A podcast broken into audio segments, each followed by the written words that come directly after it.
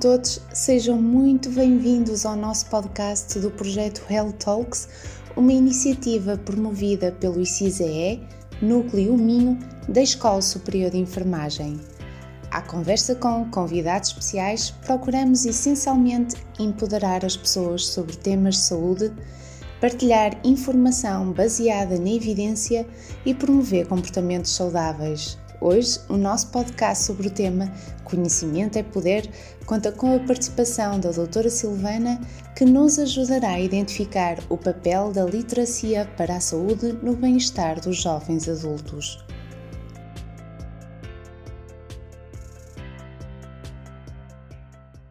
Obrigada por, eh, por estarem uh, presentes aqui no nosso, na nossa Health Talk.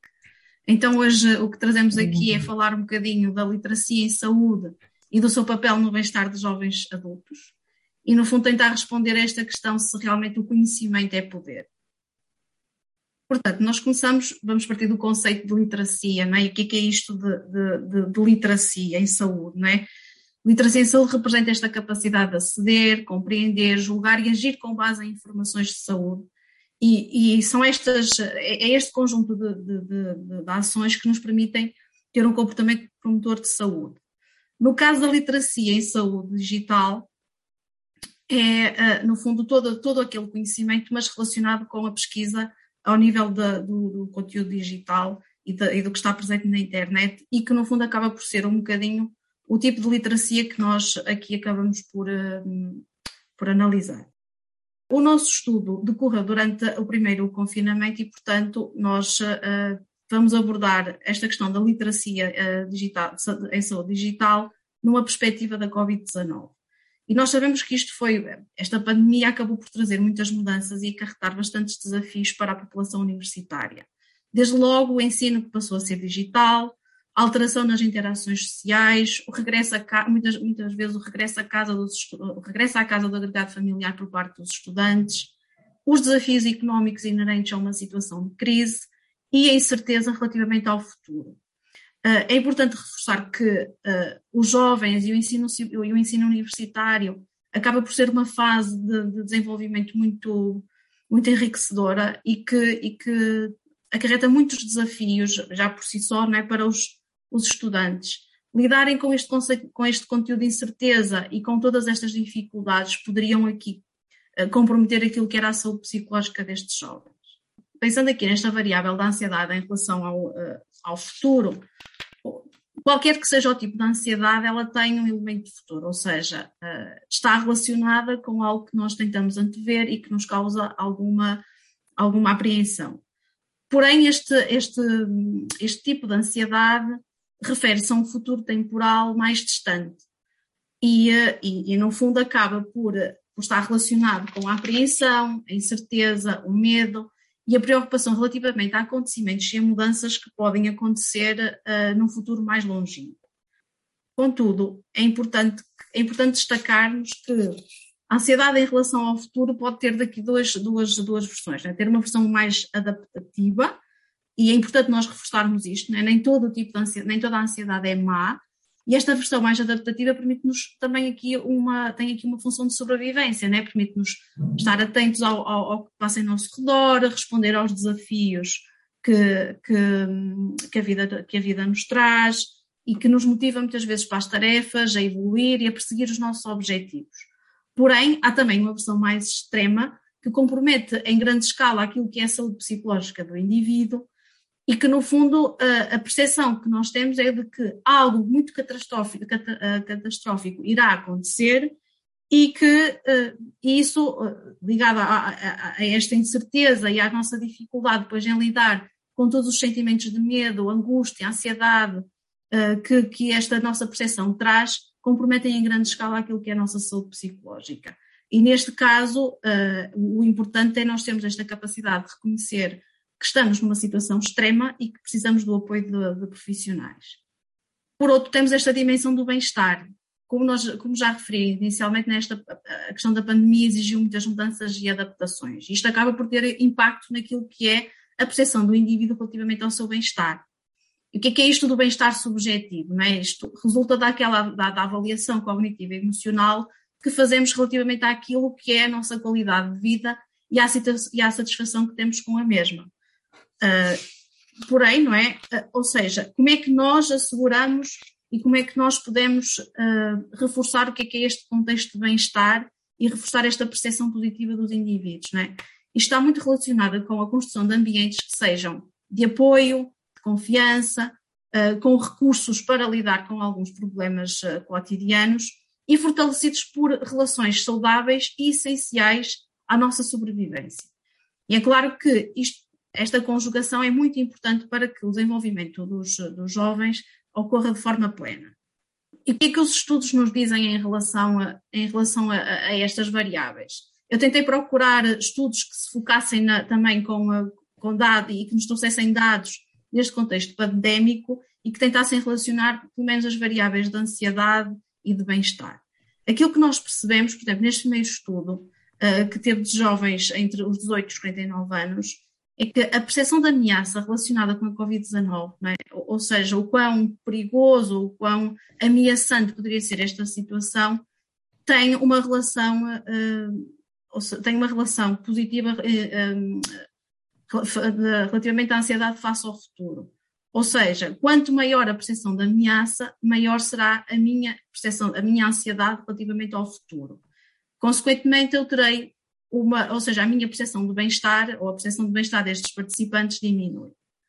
Num outro estudo, com, eh, com também jovens entre começa com, com, a população adulta, portanto, entre os jovens, entre jovens com 18 anos e adultos com 74 anos, aquilo que se percebeu é que, apesar da Covid ter impacto na degradação da saúde psicológica, não era o único fator a contribuir, a, a contribuir para tal. Porém, estava relacionada também com o aumento da ansiedade em relação ao futuro. Portanto, neste estudo, quais foram os nossos objetivos? Primeiro, quisemos analisar as dimensões da literacia e saúde digital, ansiedade face ao futuro e o bem-estar em função do sexo dos participantes e também estudar o papel mediador da literacia em saúde entre a ansiedade face ao futuro e o bem-estar.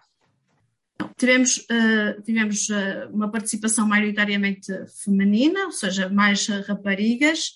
A idade média destes participantes rondava os 24 anos mas tínhamos uma amplitude de, de, de, estudantes que variava entre os 15 e os 71 anos. Portanto, até vai, até acaba por, por reforçar, acaba por ir ao encontro daquilo que eram, uh, que, que, eram as idades dos participantes de estudos que, que apresentamos há bocado.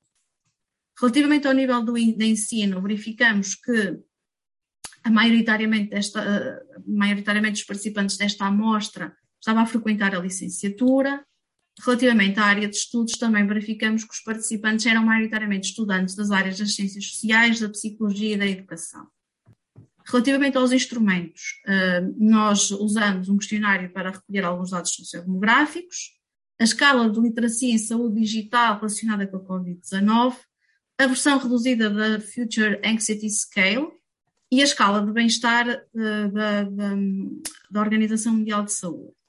Em termos de procedimentos, nós uh, submetemos o estudo à Comissão de Ética para a Investigação em Ciências da Saúde e da Vida. Após o parecer favorável, damos início, demos início à recolha de dados, com a introdução dos questionários numa plataforma online e a divulgação do link através de e-mails institucionais de diferentes estabelecimentos de ensino superior, português, e também a divulgação do link em, em uh, grupos estratégicos de redes uh, sociais que estivessem relacionadas com, com estudantes do ensino superior. Os dados foram analisados com recurso ao IBM, SPSS e ao JASP. Uh, recorremos a, a, técnicas de estatística descritiva, como médias, desvios padrão, mínimo e máximo, e também estatística inferencial com a realização de testes T para amostras independentes e análises da mediação. Antes de, de, de, avançarmos com estas análises, foram testados os pressupostos estatísticos à realização dos mesmos uh, e os quais estavam assegurados. Relativamente aos, aos nossos resultados, relativamente à ansiedade em relação ao futuro, nós verificamos que existiram realmente diferenças entre os rapazes e as raparigas da nossa amostra, sendo que as raparigas apresentam um valor médio superior aos rapazes. Por sua vez, na questão do bem-estar, eh, eram as raparigas que apresentaram valores médios superiores de bem-estar. Eh, e esta diferença é estatisticamente significativa. Esta escala, eh, ela tem uns é, tem, um, tem scores que também nos permite identificar a presença de sintomatologia depressiva. E aquilo que os resultados mostram é que cerca de 46% das raparigas uh, apresentam um, um, score que indica a presença de sintomatologia depressiva e no caso dos rapazes eram cerca de 35%.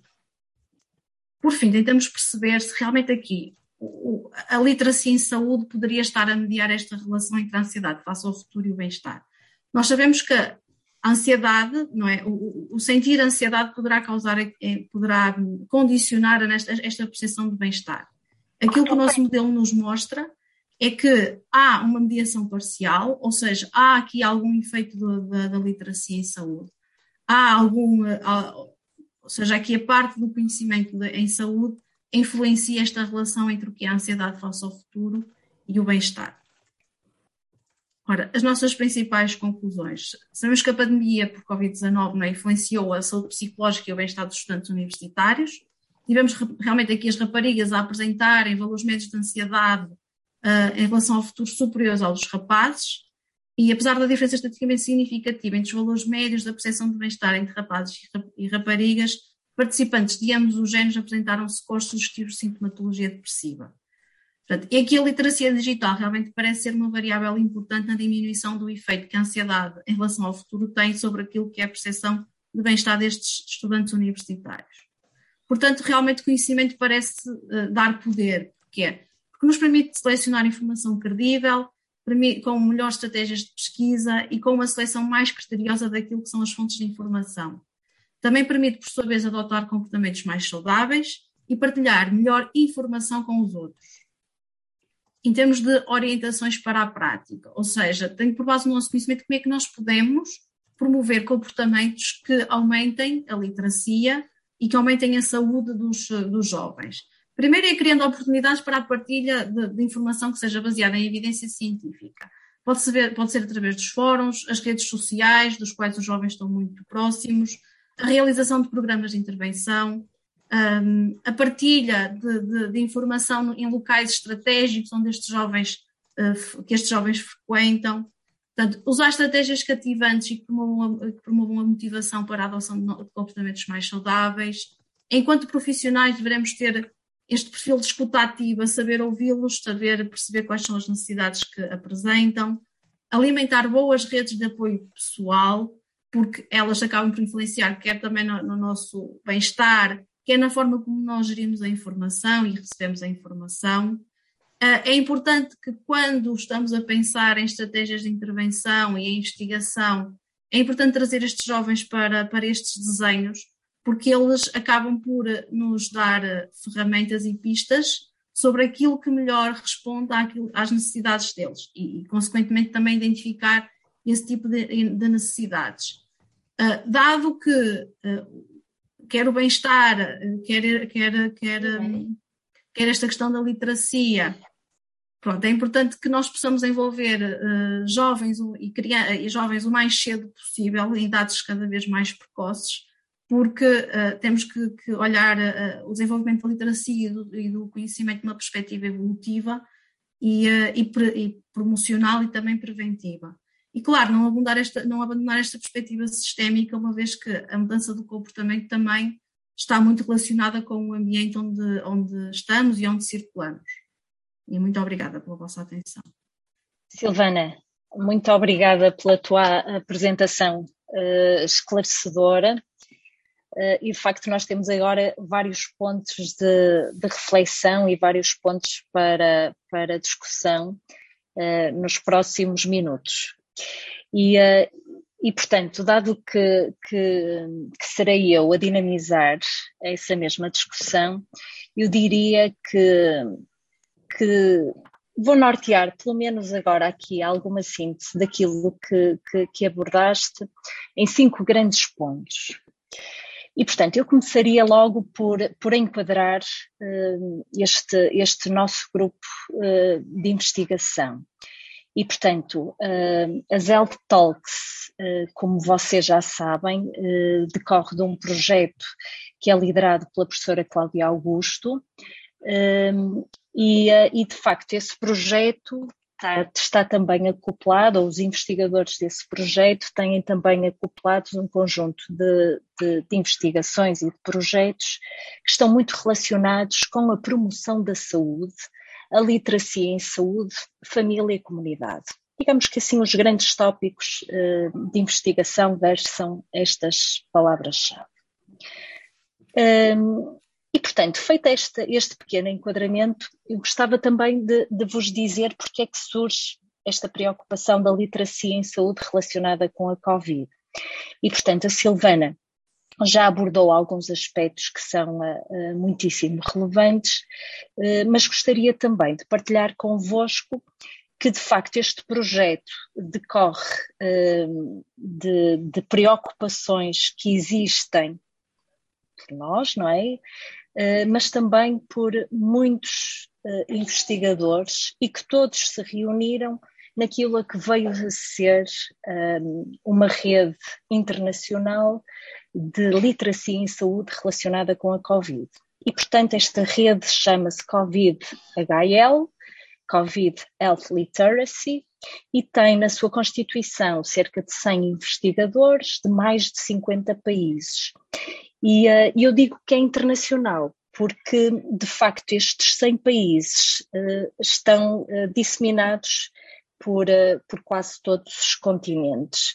E, portanto, isto é, é muitíssimo interessante porque vamos tendo reuniões muito regulares, pelo menos uma vez por mês, e portanto isto desde abril de 2020, e portanto há, há sempre possibilidades de reflexão uh, conjunta, possibilidades de, de, de trabalhos, uh, discussão, preocupações, etc.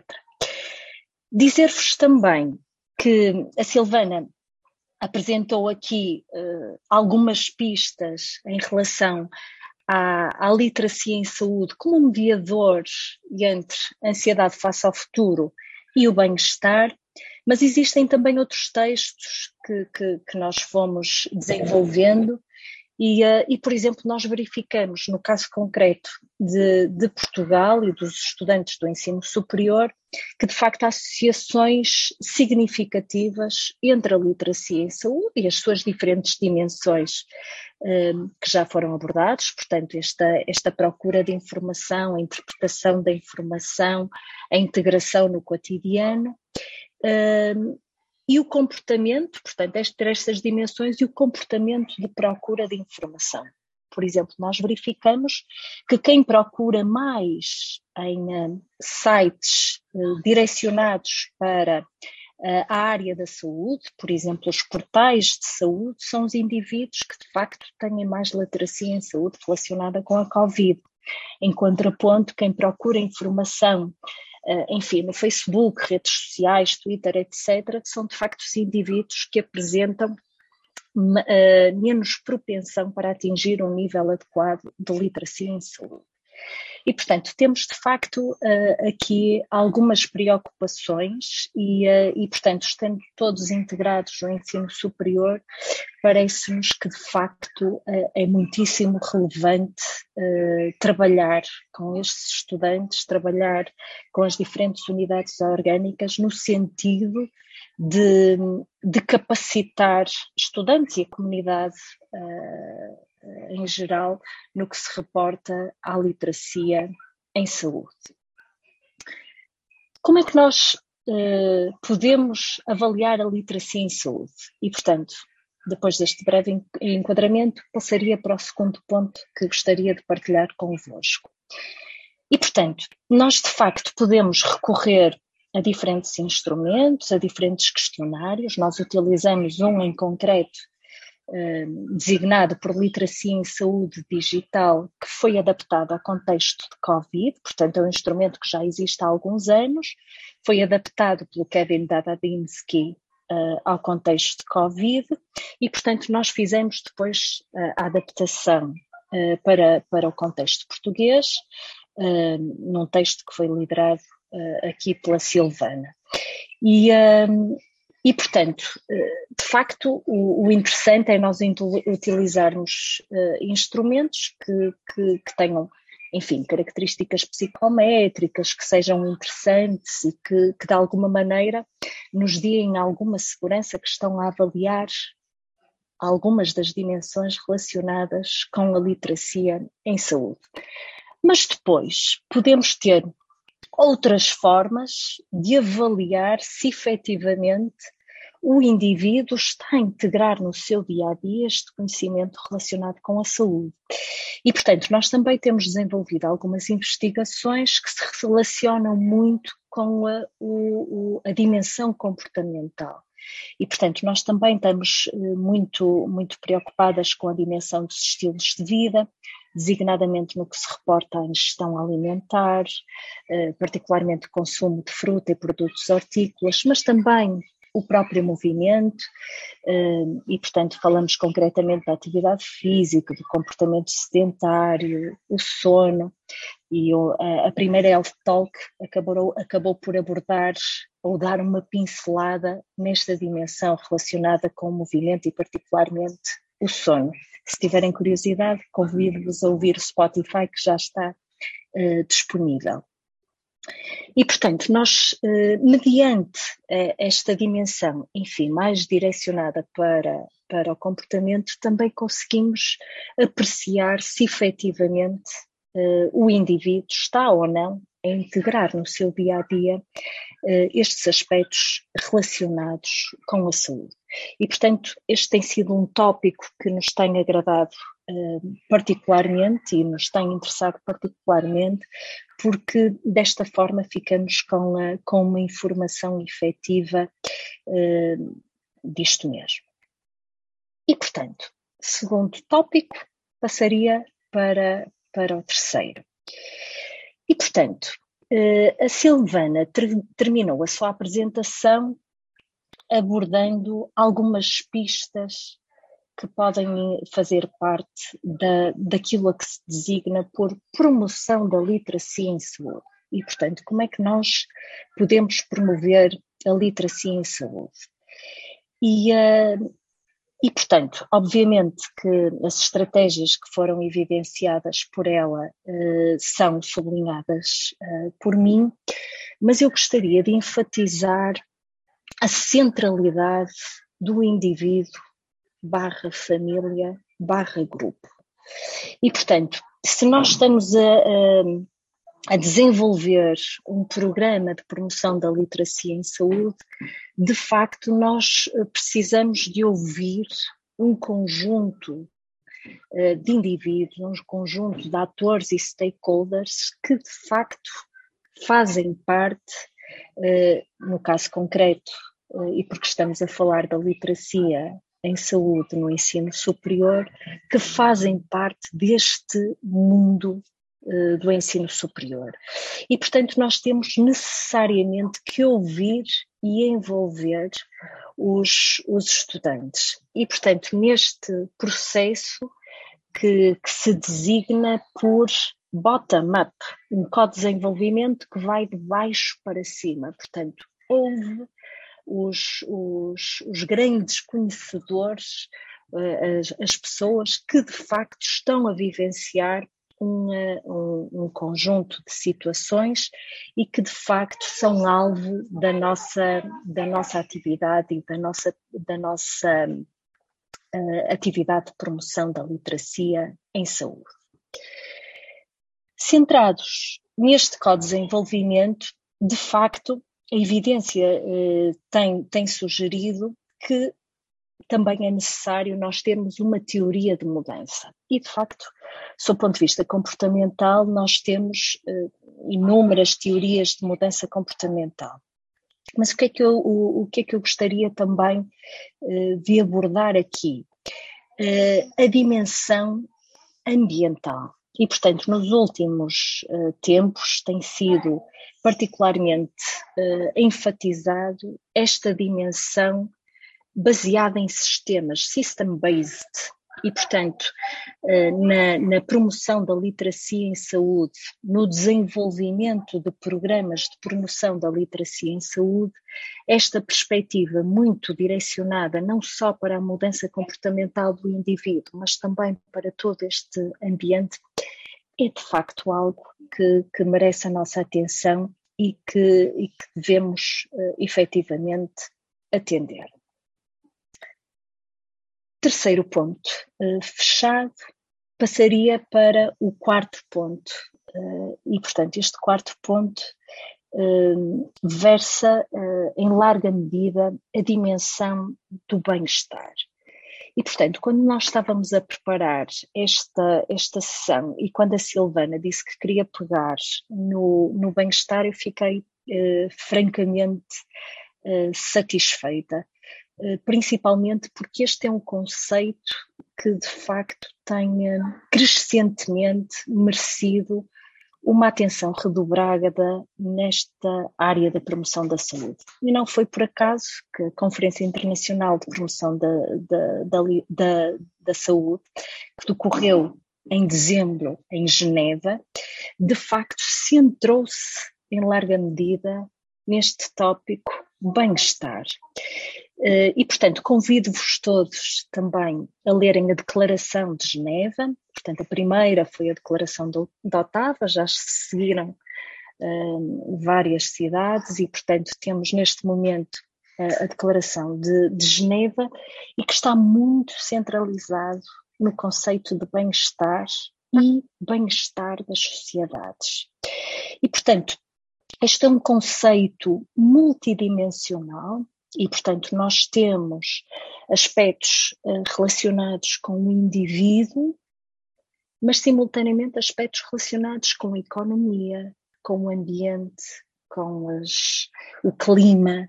E, portanto, nós não podemos ter um bem-estar, não podemos ter aquilo a que se designa uma saúde, One Health, se de facto um, estas dimensões que acabei de evidenciar e que gravitam uh, aqui uh, em torno de, de, todos nós não estiverem uh, salvaguardadas. E, portanto, há de facto aqui algum, algum, alguns tópicos que nós não podemos deixar de, de, de, negligenciar, designadamente esta visão positiva da saúde, integrando a dimensão física, mental, espiritual e social do bem-estar, os princípios dos direitos humanos, da justiça social e ambiental, da solidariedade, das questões relacionadas com o género, a equidade intergeracional e a paz, uh, o envolvimento para que de facto haja um grande respeito uh, pela natureza, a reciprocidade que existe entre o homem e o ambiente, contribuir para que de facto haja prioridades efetivas no domínio do bem-estar do ser humano, mas também do próprio uh, planeta, e o foco central na promoção da saúde, no empoderamento, capacitação, inclusão, equidade e participação significativa e ativa.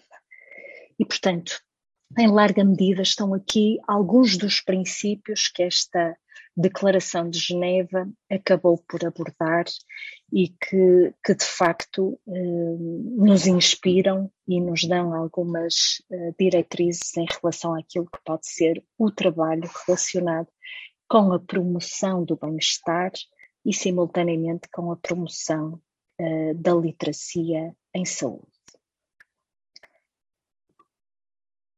Um outro ponto que gostaria de, de abordar, e portanto passamos para, para o, o, quinto ponto, para depois abrirmos a, a discussão, é sobre o futuro da promoção da saúde e, portanto, onde estamos e, e, e para onde vamos. E, portanto, eh, com base na inspiração daquilo que, que, que vos disse anteriormente, eh, neste conceito de bem-estar, gostaria também de enfatizar aquilo que tem sido o trabalho no âmbito do, dos Objetivos para o Desenvolvimento Sustentável. E, particularmente no tópico da saúde, portanto, o ODS número 3, relacionado com a saúde, nós de facto temos alguns objetivos, alguns deles deveriam ser concretizados nos próximos oito anos, até 2030, até 2030. Uh, e, por exemplo, um desses objetivos que, que, deveria ocorrer até 2030 é a diminuição da mortalidade precoce uh, devido às doenças crónicas não comunicáveis. E, portanto, de facto, as comunidades têm, têm desenvolvido um conjunto esforços no sentido de reduzir estas doenças crónicas não comunicáveis, mas o facto é que, na atualidade, hum, e portanto as perspectivas e os estudos prospectivos uh, e os foresight studies, os estudos de cenário que estão a existir na atualidade, de facto têm evidenciado que provavelmente vamos chegar a 2030 e, e no caso concreto este objetivo será muito difícil de ser alcançado. E portanto, hum, de facto, uh, sob o ponto de vista futuro, nós uh, vamos ter necessariamente que continuar uh, a explorar estas dimensões relacionadas com os estilos de vida, com One Health, com uma saúde, portanto, integrado nesta, nesta visão multidimensional da, da própria saúde. Uh, curiosamente, uh, nós desenvolvemos em outubro do ano passado uma, uma academia dirigida fundamentalmente a estudantes de doutoramento, hum, mas também pessoas com responsabilidade no domínio da saúde escolar, com responsabilidade política de investigação e prática, e, portanto, participaram na, nesta academia durante três dias cerca de 30 uh, sujeitos de vários países da Europa, mas tivemos também participantes australianos, uh, africanos, etc. E, portanto, no decorrer dessa academia, nós, num dos dias, desenvolvemos aquilo a que designamos por sessões sprint, e que não eram mais do que sessões em grupos, em salas separadas, em grupos pequenos, a discutirem aspectos relacionados com uh, as necessidades que, que, aquele grupo de pessoas sentia em relação à, à atualidade nas escolas, em relação à transferência de conhecimento, portanto, à integração do conhecimento no dia a dia e, portanto, aquilo que funcionava em termos de implementação de estratégias de promoção da saúde nas escolas. E, portanto, houve de facto um conjunto de, de, de critérios que emergiram, que, que, posteriormente estivemos a analisar, pusemos à consideração de, desses mesmos participantes e de outros investigadores cada um dos critérios que foram discutidos eh, e chegamos a uma síntese de, de critérios uh, sob o ponto de vista daquilo que pode ser uh, abordado nesta dimensão da promoção da saúde e aquilo que poderá vir a constituir uma agenda de promoção da saúde. E, portanto, uh, dizer-vos que, sob o ponto de vista das necessidades encontradas, aquilo que, que, que foi discutido e que foi sublinhado depois na auscultação que fizemos na, na, na, na Delphi adaptada, portanto, na, na auscultação que fizemos via e-mail para cada um dos participantes, é que de facto nós temos professores que têm, uh, que são, que têm uh, pouca capacitação, que são pouco empoderados na dimensão da promoção da saúde em escolas. Uh, e de seguida verificamos, portanto, o segundo critério que, que, que, que mais foi abordado foi de facto o, o, critério relacionado com as crianças a experienciarem stress relacionado com a, a aprendizagem e com os resultados uh, académicos. Ao nível daquilo que pode ser considerado uma, uma agenda de promoção da saúde, de facto, o que mais uh, foi sublinhado foi, de facto, uma abordagem uh, como um todo centralizado na escola. E, portanto, aquilo a que em inglês se designa Whole School Approach. E, portanto, foram evidenciadas a necessidade de uma abordagem participatória, onde se inclua estratégias e iniciativas de promoção da saúde, uma planificação de uma boa saúde envolvendo uh, a escola como um todo, uh, o aumento de profissionais de saúde nas escolas para suportar as próprias escolas, a perspectiva salutogénica nesta abordagem. Em relação à qualidade escolar, considera-se que é fundamental a promoção do desenvolvimento socioemocional e do bem-estar, dirigido não só aos estudantes, mas também aos professores, ao staff, entre outras. No âmbito das, da comunidade, portanto, da interface com a comunidade, considera-se que é eh, muitíssimo relevante o empoderamento da comunidade escolar para eh, atender aos desafios da atualidade. E este envolvimento da comunidade também na decisão no que se reporta à saúde. Uh, foi ainda considerado como prioridade o, um, a evidência, a investigação e inovação. E, portanto, considera-se que, de facto, a inclusão de atividades de investigação nas escolas flexíveis e com capacidade para se adaptar à, à mudança são, de facto, algumas das estratégias que, que podem ser uh, relevantes.